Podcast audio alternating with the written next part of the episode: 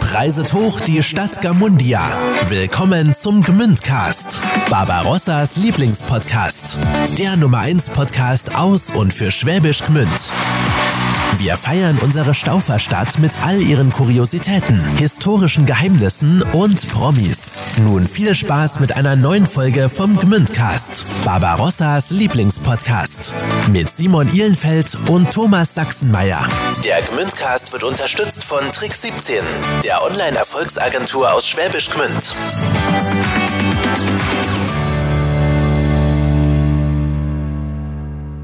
Marc, grüß dich. Hallo. Hallo, lieber Thomas. Hallo, lieber Simon. Du hast gerade erzählt, dein erster Podcast, das gibt's ja gar nicht. Doch, tatsächlich, ja. Gibt's also ich war dieses Jahr mal zum Filmpodcast eingeladen, aber aufgrund gesundheitlicher Probleme, also mich hat Covid äh, im Sommer ziemlich erwischt, Ja. musste ich da leider absagen. Okay. Also Premiere. Wuhu. Ja, voll gut, Voll freue mich. Schön, dass ich hier sein darf.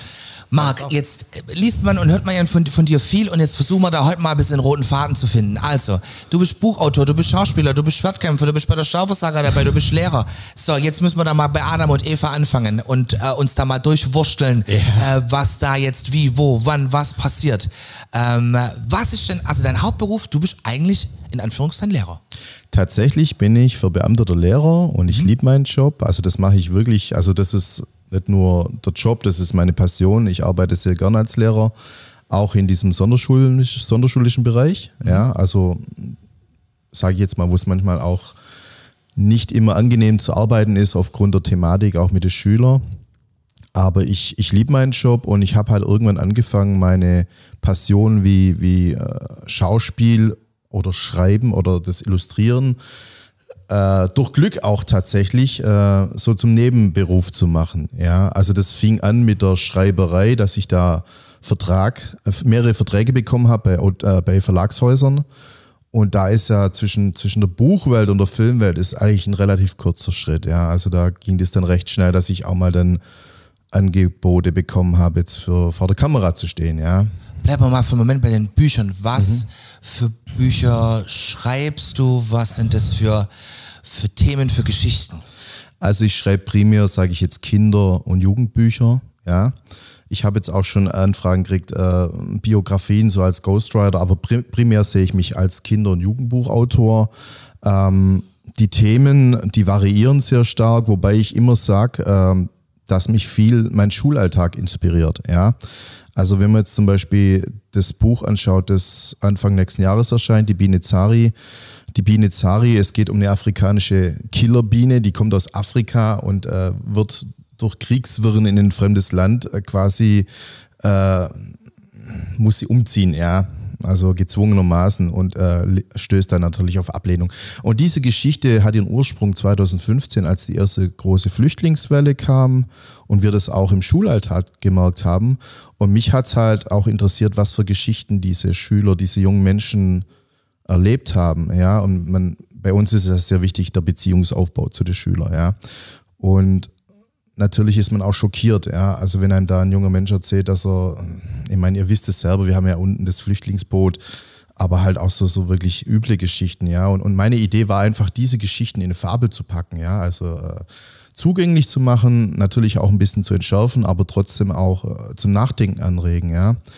Und, und so ist auch mit der Vanara. Also die eigentlich basieren alle meine bisherigen Romanfiguren auf ehemaligen Schülern, auf Schülern oder auf Menschen in meinem Umfeld, ja. Also nimmst du dir quasi die Inspiration aus deinem Lebensalltag. Ja, tatsächlich, ja. Also dann zum einen, also was es die Genre anbetrifft, ähm, sind es Märchenfabeln, hast du gesagt. Äh, Ein anderes Buch hast du gerade angesprochen. Um was geht's Also, da? also? Vanara mh, ist ein, das ist übrigens eine Trilogie, habe ich jetzt erfahren. Also ich darf da tatsächlich eine Fortsetzung machen. Ähm, da geht's um eine junge Frau. Also das Ziel war einfach, einen Fantasy-Roman zu schreiben. Ja, auch äh, das war auch so ein bisschen so die Intention vom Verlag. Sie wollten einfach äh, eine Fantasy-Serie haben. Und ich hatte da noch was in der Schublade. Das ist, müsst ihr euch vorstellen, es erscheinen gefühlt in der Woche sechs, sieben Fantasy-Romane, ja. Und ich habe mir dann wirklich überlegt, wie, wie kann ich mich da wenigstens ein bisschen abheben. Und meine Idee war natürlich auch, wenn ich jetzt im Hinblick auf die Staufersaga schaue, ich wollte ein alternatives europäisches Mittelalter schaffen, ja, in dem die Kirche jetzt nicht zum Kampf gegen die Moslems oder gegen die Sarazenen aufruft, sondern gegen Drachen und Dämonen. Ja. Das war so der Ansatz. Und dann gab es natürlich, äh, brauchte ich eine Heldentruppe und das waren die Gladior Panzerritter. Das ist quasi so eine elitäre Ritterkaste, äh, die, die laufen in drei Meter großen Rüstungen rum, die, die dampfbetrieben sind. Und nur die Besten der Besten können diese äh, Rüstung bedienen. Und die kleine Vanara, die 17-jährige Vanara, ihr müsst euch vorstellen, die ist wie ein Fangirl. Die, die blickt zu den Typen auf und möchte unbedingt äh, ein Gladio-Panzerritter werden, aber sie kann nicht, weil sie eine Frau ist. Ja? Und hier hat der Ursprung einfach äh, in einer ehemaligen, liegt der Ursprung bei einer türkischen Schülerin. Äh, ich meine, 2012 zur ersten Saga hatte ich an der alten Schule, durfte ich Schwertkampf äh, in der AG unterrichten. Und da waren natürlich nur Jungs, ja. Und da war ein Mädchen dabei damals. Und die wurde natürlich auch gehänselt, ja, hier, was zwischen du hier und was, was, ja. Mhm. Es hat sich aber rausgestellt, dass gerade diese junge Türkin, diese junge Dame, das war nachher einer der besten. Ja, die hat trainiert, die war top austrainiert, die war fit, die ist dann auch später, glaube ich, zur Polizei gegangen, dürfte mittlerweile Kommissarin sein, also sehr ehrgeizig und die hat sich da nicht unterbuttern lassen. Ja, und es war so ein bisschen die Idee auch zu Vanara. Ja, also sie, sie kämpft gegen diese ganzen Vorurteile an und wird letztendlich durchgewählt und, und ist einer, eine der neuen Panzerritter. Ja. Und wie viele Bücher, Romane äh, hast du bis jetzt geschrieben oder veröffentlicht? Bisher vier äh, und dazu noch vier Lehrmittel. Also Lehrmittel, das mache ich für den, darf, darf man den Verlag sagen? Ja, klar. Für den Auer Verlag. Äh, das sind quasi, ihr müsst euch vorstellen, das kennt ihr vielleicht noch aus eurem Schulalltag, dass Lehrer oft gern äh, Kopierverlagen nutzen. Ja. Mhm. Und ich mache quasi so Lehrmittel, das sind quasi Bände, wo in denen kleinen Geschichten drin sind, aber auch Arbeitsaufträge mit Kopierverlagen. Also zum Beispiel habe ich jetzt, letztes Jahr kam ähm, Holz, äh, genau, Holzarbeiten in der Grundschule. Ja. Da ging es einfach darum, dass viele Lehrer im Grundschulbereich fachfremd äh, sich, die trauen sich jetzt nicht so mit Maschinen, die haben auch gar keinen Maschinenschein und die wollen jetzt nicht so groß äh, mit Holz was machen, ja. Mhm. Und da habe ich einfach Ideen gesammelt, auch mit meinen Schülern. Äh, was kann man im Grundschulalltag äh, mit, mit kleinen Schülern für Holzgeschichten mhm. machen? Ein Schnitzkurs, ja, oder einfach so, so Basteleien, wo man halt als, sage ich jetzt mal, Grundschullehrer keine große Fachkenntnisse braucht oder Maschinenschein, ja, solche Sachen. Oder Farbenlehre. Jetzt gerade arbeite ich am Band, der heißt Comics und Mangas im Deutschunterricht. Mhm. Das ist auch eine sehr spannende Sache. Äh, da geht es einfach darum, äh, äh, eigene Comics zu entwerfen, aber auch eigene, also so eine Schreibwerkstatt. Wie kann ich anhand von Bildern einen Roman schreiben? Ja, also das mache ich so. Das ist auch so eine Nebengeschichte. Ja. Also zwei Fragen, die mich da brennend interessieren. Also du hast selber gerade schon angesprochen, es werden ja unfassbar viele Bücher veröffentlicht, verlegt, äh, gedruckt. Ähm, wie, wie erfolgreich bist du damit oder wie, wie, wie ist die Resonanz? Und führ uns mal durch deinen Tagesablauf. Also so ein Buch, äh, so Arbeitsblätter designen sich ja, schreiben sich ja jetzt äh, äh, nicht von selber. Also äh, ich weiß nicht, wie, wie, wie viel Seiten stark oder dick die Bücher sind, dass die Idee zu Papier bringen, sondern dann muss man es lektorieren lassen, dann muss man hier, ne? Und da, also es ist ja schon eine, eine riesen Fleißarbeit auch.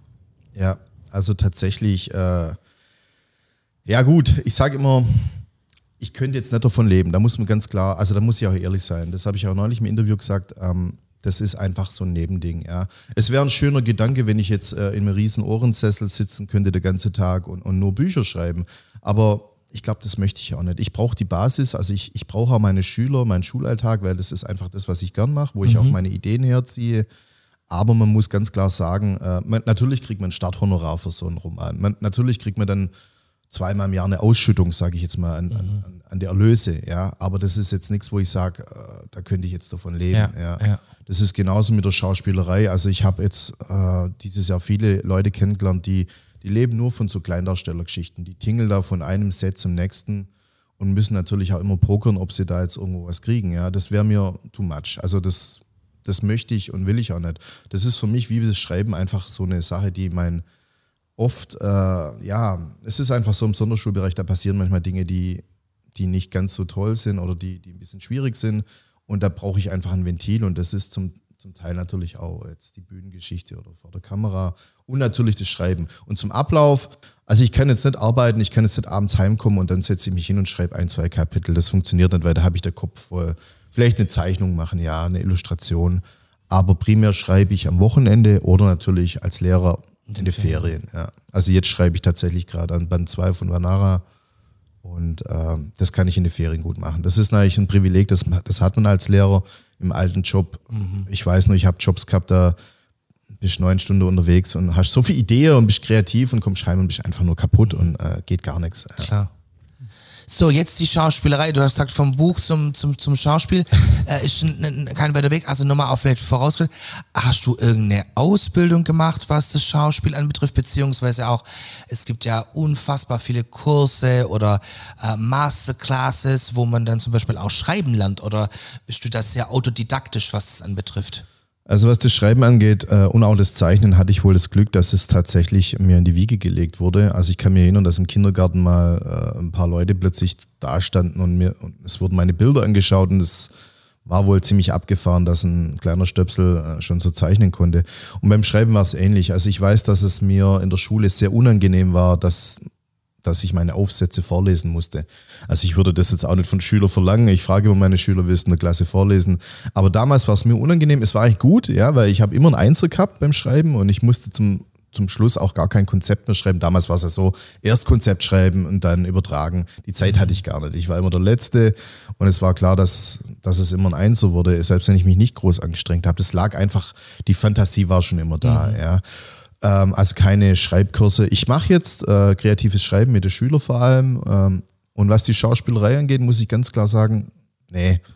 Also ähm, ich habe es immer gern gemacht, also in irgendwelche AGs oder so, auch jetzt mit Schülern. Aber ich habe jetzt keinen Kurs äh, äh, besucht. Ich habe natürlich jetzt, bekomme ich natürlich Hilfe von, sage ich jetzt mal, erfahrenen Schauspielern, auch was das Sprechen angeht. Also mein Problem ist ja immer noch, dass man oft äh, die Dialekt so noch ein bisschen raushört. Ähm, aber tatsächlich habe ich es einfach, ist auch eine Passion, ja. Und ich bin froh, dass ich da jetzt auch mehr zeigen kann, weil äh, es war jetzt sehr lange Zeit, äh, wenn ich auf der Bühne stand, hatte ich ein Schwert und eine Rüstung an und irgendwelche Typen sind auf mich zugerannt. Staubversager. ja, genau. Und es ist tatsächlich jetzt auch schön, auch mal äh, jetzt so Rollen wie der Judas Iskariot in die Passionsspiele. Also auch mal ein bisschen was Tiefes und was Ambivalentes zu spielen, ja. Ja, doch, da freue ich mich drauf. Und ja, wie gesagt, kein Kurs, einfach nur Spaß und Freude und natürlich immer dran feilen. Aber weißt du, wie kommst du dann zu diesen Rollen? Also du hast gerade in Judas angesprochen, gehst du dann proaktiv auf Castings oder äh, sprichst du die Leute an oder kommen die zu dir? Das ist jetzt eher hier so, äh, sagen wir mal, äh, das, das, das, das, Heimspiel in mhm. Anführungszeichen. Mhm. Aber auf der anderen Seite, man hatte ich ja schon im Tatort gesehen oder sonst irgendwo, wie, wie läuft das? Aber das sind ja zwei ganz verschiedene Paar Schuhe. Also tatsächlich war es die Schreiberei. Also ich kann mich erinnern, beim ersten Buch haben tatsächlich ein paar Leute, wie zum Beispiel ähm, der, der, der Murat aus Berlin, der den Hollywood-Türken gedreht hat, also sehr deutsche, also sehr schöne deutsche Komödie, die auf äh, Disney Plus läuft. Ähm, und andere Leute, andere Schauspieler haben da wirklich sehr schöne Zeilen äh, über meine Bücher geschrieben, ja. Aber wie kommen die dazu? Also was ja, das ist halt äh, Amazon oder oder ah, okay. äh, also die Rezension. Ihr wisst ja, heute mhm. ist alles äh, mhm. transparent und ja. äh, und da habe ich mich natürlich gefreut und habe natürlich mich auch bedankt und da war halt gleich so irgendwie bei manchen Leuten connected man sehr schnell und dann heißt äh, ich, ich liebe Film, ich liebe Theater, ich liebe Serien und äh, wenn man dann so die Signale sendet, hey, wenn du mal jemand brauchst oder wenn du mal wenn es mal eine Möglichkeit gibt, wäre ich gern dabei. Und so kam das dann. Und irgendwann kommt dann der Anruf oder die E-Mail, besser gesagt, hey, wir drehen da und da was, hast Lust mitzumachen? Und dann muss man natürlich auch abwägen. Das habe ich am Anfang, muss ich ehrlich sagen, nicht immer gemacht und habe auch Sachen gemacht, auf die ich, ja, die, die würde ich mir jetzt besser überlegen. Äh, ja, sage ich mal. Zum Aber, Beispiel? Also, also ähm, zum Beispiel habe ich äh, immer recht in einer recht blutigen Actionkomödie mitgewirkt. Da habe ich die Choreografien gemacht und das hat sich nachher herausgestellt, das ist wirklich ja, sehr blutig. Okay. ja. ja. Und da muss man natürlich auch vorsichtig sein. Und genauso war es auch, äh, als ich die Anfrage kam äh, von Sky für diese München 72 Serie. Das hat mich total gereizt. Ich sollte da einer, einer der Sportler spielen, der israelischen Sportler. Ähm, und da war eigentlich schon alles, da haben sie mir schon den Vertrag zugeschickt und da hab, hieß es aber, ich soll in Feinripp, also in Unterwäsche darum. Äh, also ich bin einer der Sportler, der da ermordet wird, das, das weiß man am Anfang, werden ja relativ viele ermordet und ich wäre da in Unterwäsche zu sehen. Und da habe ich mir gedacht, nee, also auch in Bezug auf meine Schüler oder auf Eltern möchte ich das einfach nicht. Ja. Jetzt so Tatort-Geschichten, wenn man dann halt so eine Agentur hat oder so, dann kommt dann halt immer wieder eine Anfrage. Und auch da muss man aber auch aufpassen, was für eine Rolle man dann, also äh, man hat es natürlich zu kommunizieren, man sagt, okay, man ist hauptberuflich Lehrer äh, und ich sage jetzt mal der Pufftürsteher, das ging noch im Sommer beim Richie Müller. Ja, aber man muss eigentlich schon aufpassen, weil ich binde natürlich auch meine Schüler in der AG mit ein. Das heißt also beim ersten Tatort äh, bei diesem Casting, also es ist meistens, äh, wenn man dann, eine, man kriegt eine Rolle vorgeschlagen, ja, und dann macht man noch ein E-Casting für die Produzenten, ob es auch passt, ja, und dann nehme ich meistens auch in der AG, machen wir dann mit den Schülern, spielen wir dann die Rollen durch, also wie beim ersten Tatort war es der Schulsprecher und das sind dann die Schüler, die Presseleute, die dem Schulsprecher irgendwelche Fragen stellen und so gehen wir dann das Skript durch, ja. Also das äh, hat auch so ein bisschen pädagogischen Hintergrund, dass die Schüler da auch einen Spaß drin haben. Und es ist einfach so, das sage ich immer wieder, ähm, von, dem, von der Gage, also das ist ja jetzt nicht so viel, die mir da bekommt, aber es ist immer so, dass ich gucke, dass ich meine Schüler was ermöglichen kann. Ja, weil die haben oft nicht so viel und dann gehen wir dann halt Pizza essen oder, oder wenn einer einen Rucksack braucht, kauft man halt einen Rucksack oder solche Sachen. Ja. Cool. Aber du bist schon da in einer, in einer Agentur gelistet und die rufen dich oder melden sich bei dir, wenn es da irgendwas Genau, gäbe? da kriegt man dann, da kriegt man dann eine Anfrage und dann, also die kommt meistens wöchentlich, manchmal auch täglich und man muss natürlich auch gucken, wie weit ist man bereit für so einen Spaß zu fahren. Also ich Klar, habe so, ich habe so, also München ist so, ja, Ende. Ende, ja. Also nächstes Jahr drehe ich äh, in Berlin. Wie gesagt, der Hollywood Türke 2 steht an. Äh, da freue ich mich schon drauf. Aber jetzt der Schweighöfer-Film, äh, das war so, sage ich mal, das war schön mit der Übernachtung auch, aber da war, das war von, der- ich sag weiter fahr jetzt nicht, ja, wegen. Was für ein Film war das? Ähm, darf man jetzt, glaube ich, sagen, die drehen gerade, oder er ist jetzt fertig, denke ich mal, äh, Milli Vanilli, äh, Girl, You Know It's True. Ah, das ja, ist quasi äh, die Biografie über die beiden, ich weiß nicht, ähm, Und was spielt Matthias? er spielt der Frank Farian. Ach was, ja, ja. witzig, Äh, Ihr hätten das okay. gar nicht erkannt mit den langen Haare, ja. Hast du Und ihn ich, auch kennengelernt beim Drehen? ja, ja, das war total witzig. Ich meine, du kennst ihn ja selber, du hast ihn ja auch schon interviewt. Ähm, es war eine Drehpause und mir haben tierisch die Füße wehgetan, weil es war ja alles so im 80er-Jahres-Style und äh, vom Setting her. Und ich hatte so Cowboy-Stiefel an, ja, die waren mir viel zu klein und ich sah aus wie ein texanischer Drogendealer. Also furchtbar, auch mit der Rotzbremse. Also man musste dann eigentlich auch der Bart sich rasieren lassen und hatte dann nur den Oberlippenbart noch. Ja. Also ich sah furchtbar aus. Oh, Es war eine Drehpause und ich sah, äh, war, war so eine Nische, da war so ein kleines Sofa und da, da saß bloß ein Typ dran. Und wie es halt so in der Drehpause ist, alle rennen irgendwo hin und trinken was und ich hab gedacht, ich muss mich jetzt einfach hinsetzen. Also laufe ich zu dem Typ und sage, hey, ist hier noch frei? Und er nickt bloß so. Und also er war so zusammengesungen, er hat nicht am Handy rumgespielt, gar nichts. Und äh, er, er fragt mich dann irgendwann, ob ich Spaß hätte. Ja, und sage ich, ja, es ist recht heiß und die Scheißstiefel machen mich fertig, aber sonst ist es ganz witzig. Und dann gucke ich ihn so an und dann erkenne ich ihn. Ja, er hat diese lange blonde Perücke auf und er hat einen Grins und ich wollte dann gleich aufstehen, weil ich dachte mir, okay, äh, es ist eigentlich nicht gestattet hier. Äh, ja, also der hat, sei- der hat jetzt auch seine Pause und geht vielleicht seinen Text durch. Ähm, aber er hat dann wirklich fast 20 Minuten mit mir geredet und er wollte sehr viel über den Schulalltag wissen, wie das ist mit Corona. Er hat auch zwei Kinder, dann wollte er noch ein Kinderbuch von mir zugeschickt bekommen. Also ein sehr bodenständiger und, und äh, also down-to-earth Mensch, finde ich, fand ich. Also ich weiß nicht, wie du ihn erlebt hast. Auch so ein super Ja, witziger ja. Kerl, mit dem man echt äh, Scheiß machen kann. Also, Ja. Wir wollten dann, er hat tatsächlich da auch an, also er wollte fast schon ein Bild, er hat schon das Handy, er sagt, komm, für deine Schüler. Und dann ist, hat er aber gemeint, ja, ah, das ist jetzt blöd wegen der Perücke. Also da war das noch nicht bekannt und man durfte ihn noch nicht so sehen als Frank Farian. Jetzt ist es ja bekannt, dass er den spielt, den Produzenten. Aber da war das äh, mit dieser blonden, lange Perücke. Und Kleindarsteller heißt ja auch, du hast schon da auch mal Text oder spielst schon da eine, eine jeweilige Rolle? Manchmal, Oder? manchmal habe ich tatsächlich auch äh, Text. Äh, beim Tatort zum Beispiel oder jetzt bei Sturm der Liebe war ich der Kommissar Bernstein, da machen wir dann die Razzia, da hat man dann auch Text. Ja, ja. Okay. Ja, das ist schon spannend. Gerade halt, ich finde halt die Unterschied, ein Unterschied zum Theater. Äh, Film ist halt leichter, sage ich jetzt mal, weil die machen halt ihre fünf, sechs Takes, bis es passt. Aber Theater ist halt, das wisst ihr selber, man hat halt gleich das Feedback, man ist aufgeregt und wenn man da seinen Text nicht kennt und ihr müsst ja noch, ihr singt ja auch noch, was ich sehr wundernswert finde, gell? Also wenn man da mal einen Ton nicht trifft oder so, dann merkt halt der Karl Eugen in der ersten Reihe Ja, gleich. klar, der mag sowieso. ja, ja. Weil es manchmal verwunderlich ist, wie wenig Leute das merken. Ja, das stimmt. Echt? Die sind halt auch Okay. sehr freundlich. Ja, du hast ja auch immer die Leute, die gut zu dir sind, vor allem hier in Gmünd. Also da wird jetzt niemand zu dir sagen, boah, den hast du echt ver, ver, verhauen. Ja. aber ich habe auch schon öfters von Leuten gehört, die echt ehrlich zu mir sind, so habe ich gar nicht mitgekriegt. Text vergessen, habe ich gar nicht mitgekriegt. Also ich stand bei der Päpstin neben dir in diesen Szenen, wo du dich da, wo du gegeißelt wurdest und ich fand jetzt nicht, dass du, also du hast ja da auch ein paar Mal gesungen und, aber ich bin auch ein Laie, also ich weiß nicht. Man, manchmal geht schon was schief. Aber wenn man jetzt nicht, äh, wenn man dich jetzt zum Beispiel sehen will aus de, in, den, äh, in den Serien oder so, gibt es irgendwie, kann man irgendwie in der Mediathek nachgucken Ja. oder so, was muss ich eingeben, um, um dich zu sehen? Ja, also tatsächlich, mh, was ich gemerkt habe, es ist fast wie beim Bücherschreiben, es dauert immer sehr lang, bis dann da was kommt. Also man dreht da was, also im, im April war der letzte Tatort und der soll jetzt, glaub, mit Richie Müller, der, also die haben ja verschiedene Teams. Ähm, das wusste ich zum Beispiel am Anfang auch nicht so, weil ich bin halt eher so der Netflix und Disney Plus Schauer und äh, kannte ehrlich gesagt auch nicht so die, die einzelnen äh, Leute. Ja, ich habe halt, ah cool, spielst beim Tatort mit und da gab es auch diese Situation mit der Frau Ulrike Volkerts, die da vor mir am Catering stand und äh, ich war so nervös und ich kannte sie nicht. Ich wusste nicht, dass sie die Kommissarin ist und ich habe sie gefragt und auch öfters hier.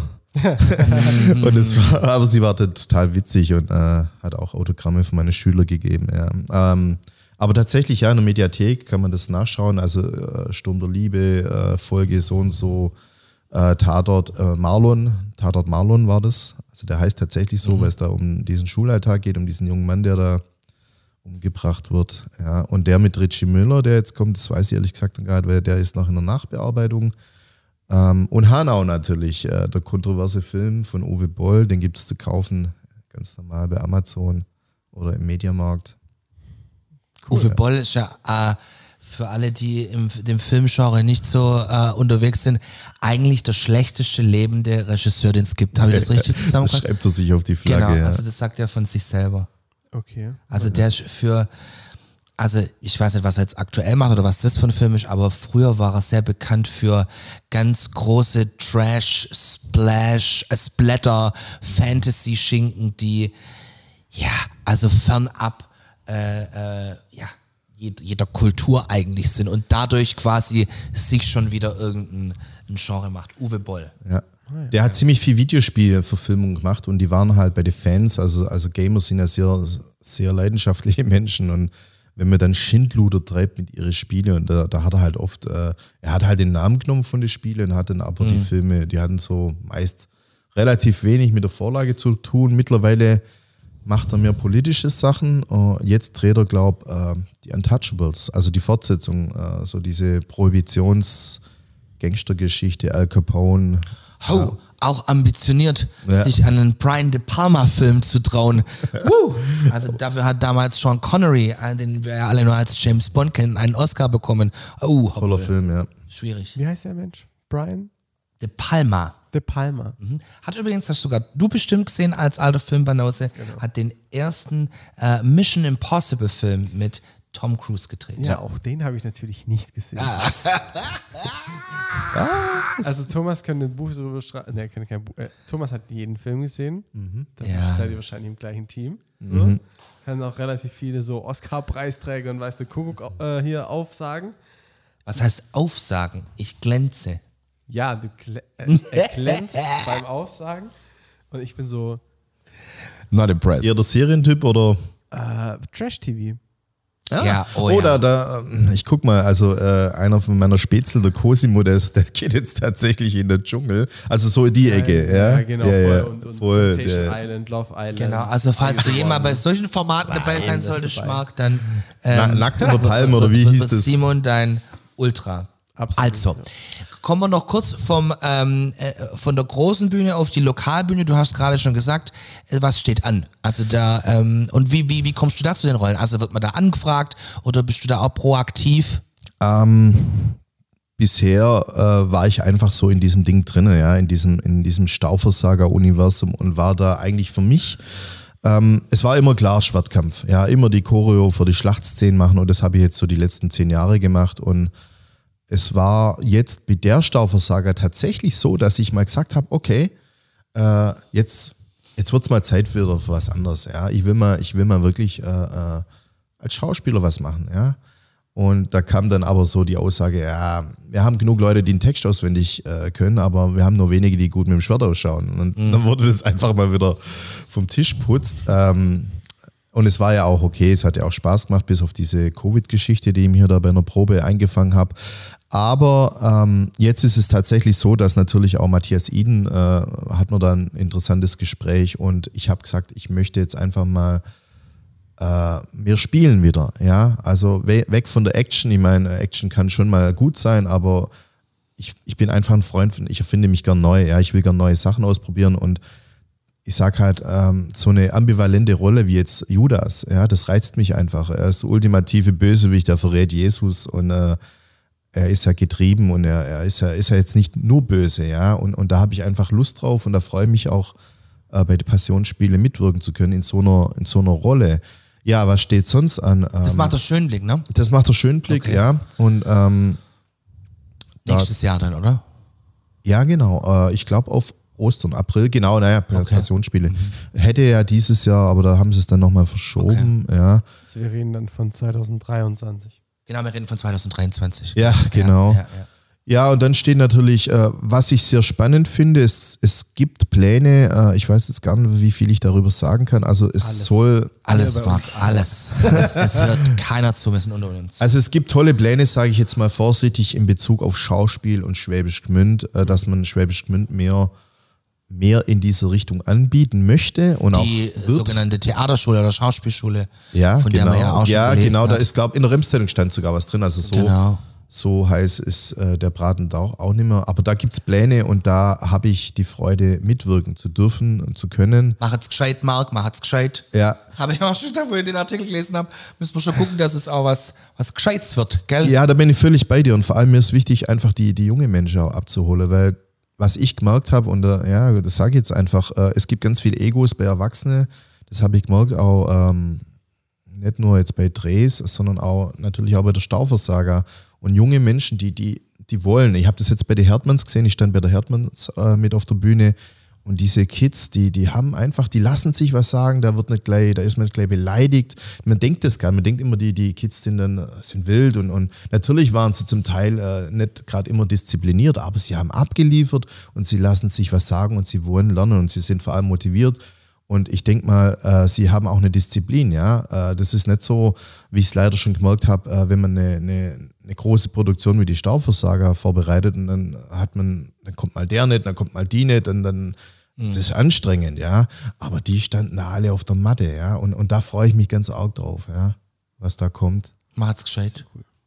Ja. Nein, wirklich, also ich habe das ja auch gelesen, ich habe mich auch mit Simon da mal äh, drüber unterhalten und es gibt ja wirklich in Schwäbisch Gmünd sehr, sehr viele Vereine, äh, sehr, sehr viele ähm, äh, Institutionen, in denen ja schon kulturell sehr, sehr viel Ja. äh, für Kinder und Jugendliche gemacht wird.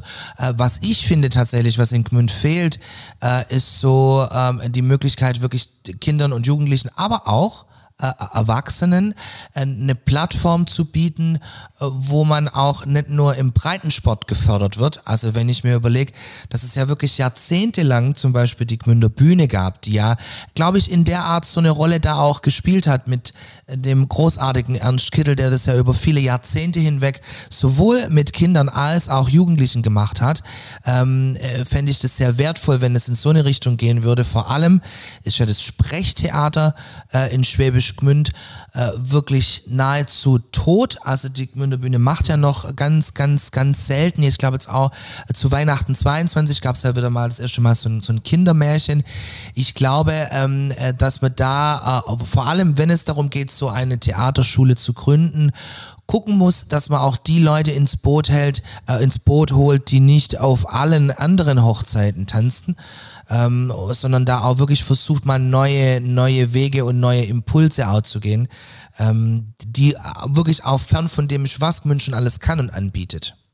Da bin ich völlig bei dir und ich, also wenn ich mir jetzt so die Menschen anschaue, die da bisher dabei sind, also Pat ist, äh, ist einfach, ich meine, das ist eine Institution an sich, der Typ, äh, oder die Gerburg. Also ich denke, da, da, da wird was Gutes passieren und ich denke, mein Anliegen oder was ich gut fänden würde, wäre einfach, dass die Schulen auch mehr ins Boot geholt werden, ja.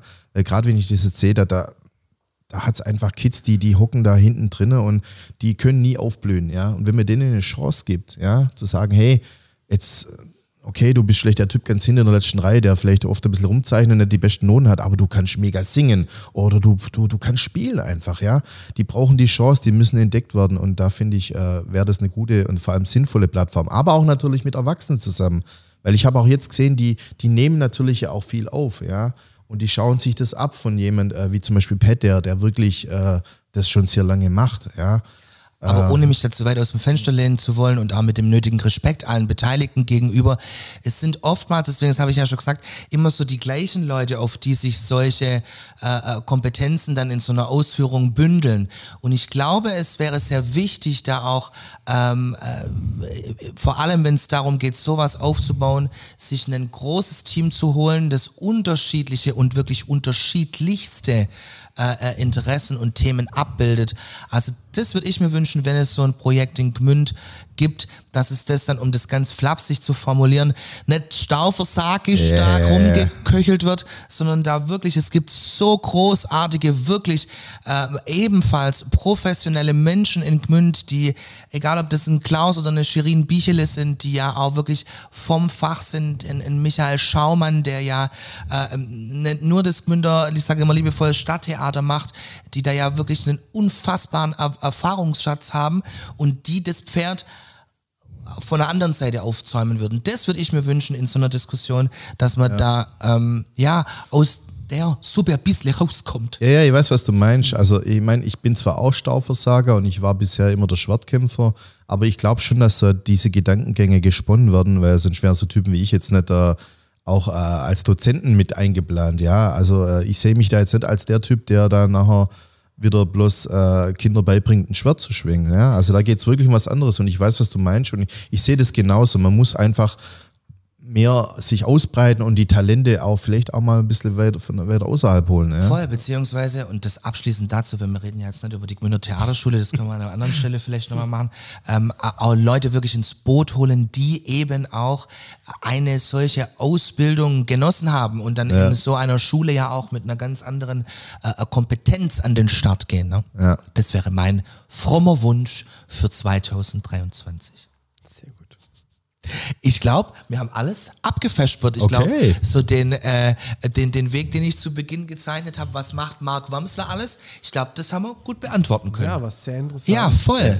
Vielen Dank. Ja, das war, ich denke, das war auch wichtig, weil tatsächlich gibt es natürlich auch immer Leute, also das kennt ihr ja vielleicht auch, ja, ja, bist du überhaupt noch Lehrer? Ja, also das wurde neulich, also als ich in Bettringen war, äh, mal wieder zu Besuch, äh, wurde ich das auch gefragt. Äh, sag mal, bist du eigentlich noch Lehrer? Ja, also ich bin gern Lehrer und ich bin passionierter Lehrer. Und das ist halt, andere gehen auf den Fußballplatz oder fahren jedes Wochenende zum VfB oder ich schreibe halt Bücher oder stehe auf der Bühne, ja. Oder von dem her.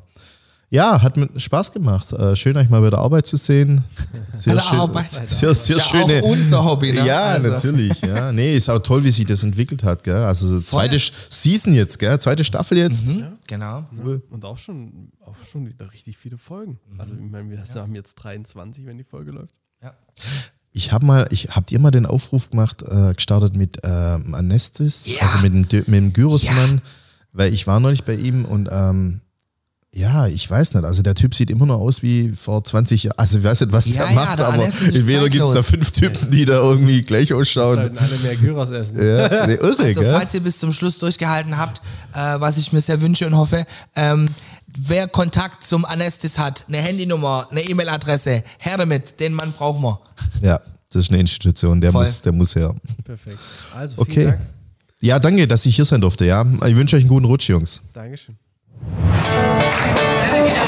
Ihr habt eine Gmünder Geschichte für uns, die wir allen erzählen müssen? Dann schreibt uns an info@gmündcast.de oder klickt euch jetzt rein auf www.gmündcast.de für weitere Infos.